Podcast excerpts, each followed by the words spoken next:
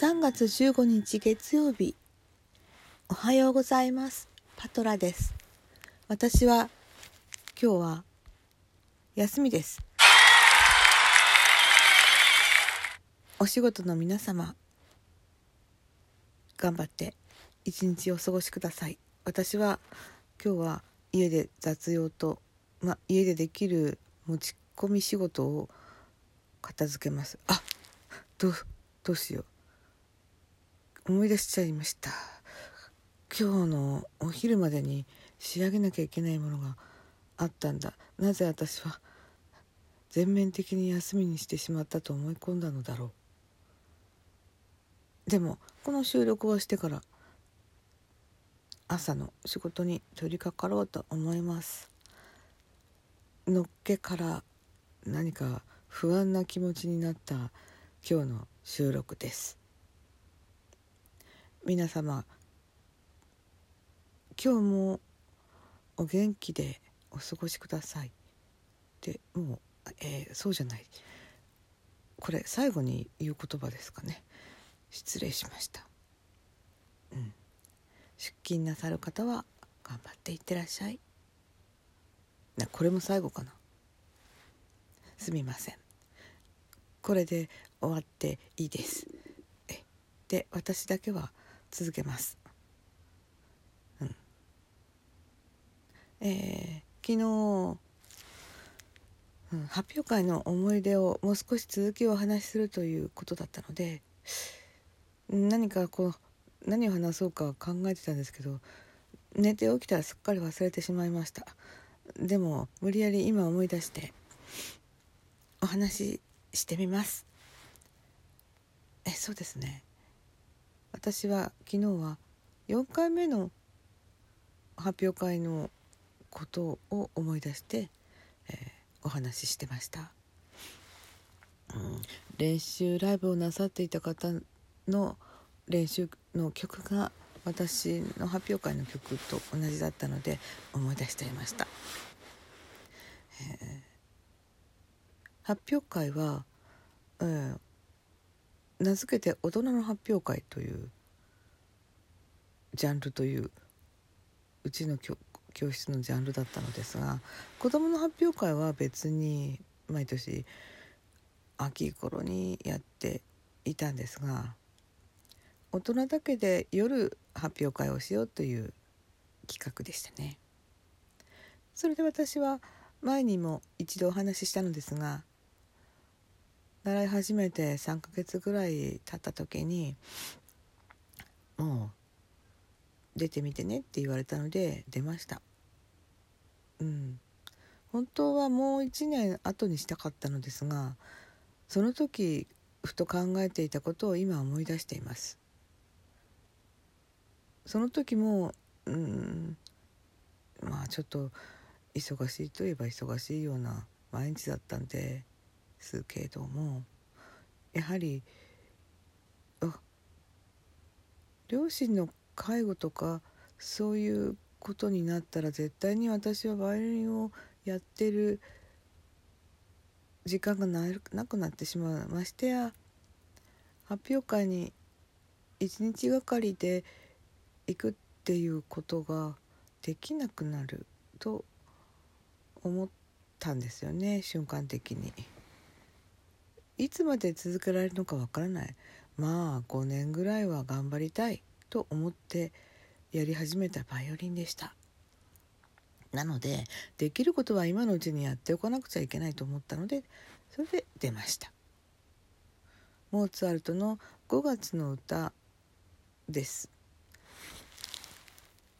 前にもお話ししたかもしれませんけれども、白本新しいバイオリン教本の2巻目じゃなかったかなと思いますね。でその次は何でしたっけねちょっとプログラム探してみますなんかあまり覚えてないですね。で何か大失敗をしてしまった4回目ぐらいの曲うん意外と覚えてないですね。2回目はなんかザイツの競争曲だったような気がしますね。まあこんなところで思い出しても思い出せないものは思い出せないから時間がもったいないので次に行きます。次に行きますというお菓子ですけども。えー、それで最初の印象をお話しします。えうん。ホテルの中のそのバーを一室借りてやっていましたそれでその控室っていうのがあのお食事会場にしていたところじゃしているところだったんですよね。まあ、そんなに広くないあの宴会場とまではいかないコンパクトな広さ20人ぐらいで会食できるような広さのところでそこに自分のまあ荷物とかを置くところ。そしてえー、まあ本番が始まる時はそのクラブのこの椅子にみんなで腰掛けて腰掛けてって久しぶりに使ったな。座って、えー、ですね。その自分の番を待ちながらちょっとお酒も飲んでもいいよっていう。そういう感じでしたね。今あトランダムに思い出しました。3回目かな。なんかビバルディの時。いや違うな。ちょっとそこのところ頑張って後から思い出してみようと思います。そうお酒を飲んでもいいということだったので緊張を解くためにあそれではと言ってちょっとワイン飲んだ時もありますね。まあうん。私がお伝えしたいことの先に思いついたのでお話ししますとその時やっぱり後悔しました。あんまり私お酒強くなかったんですね。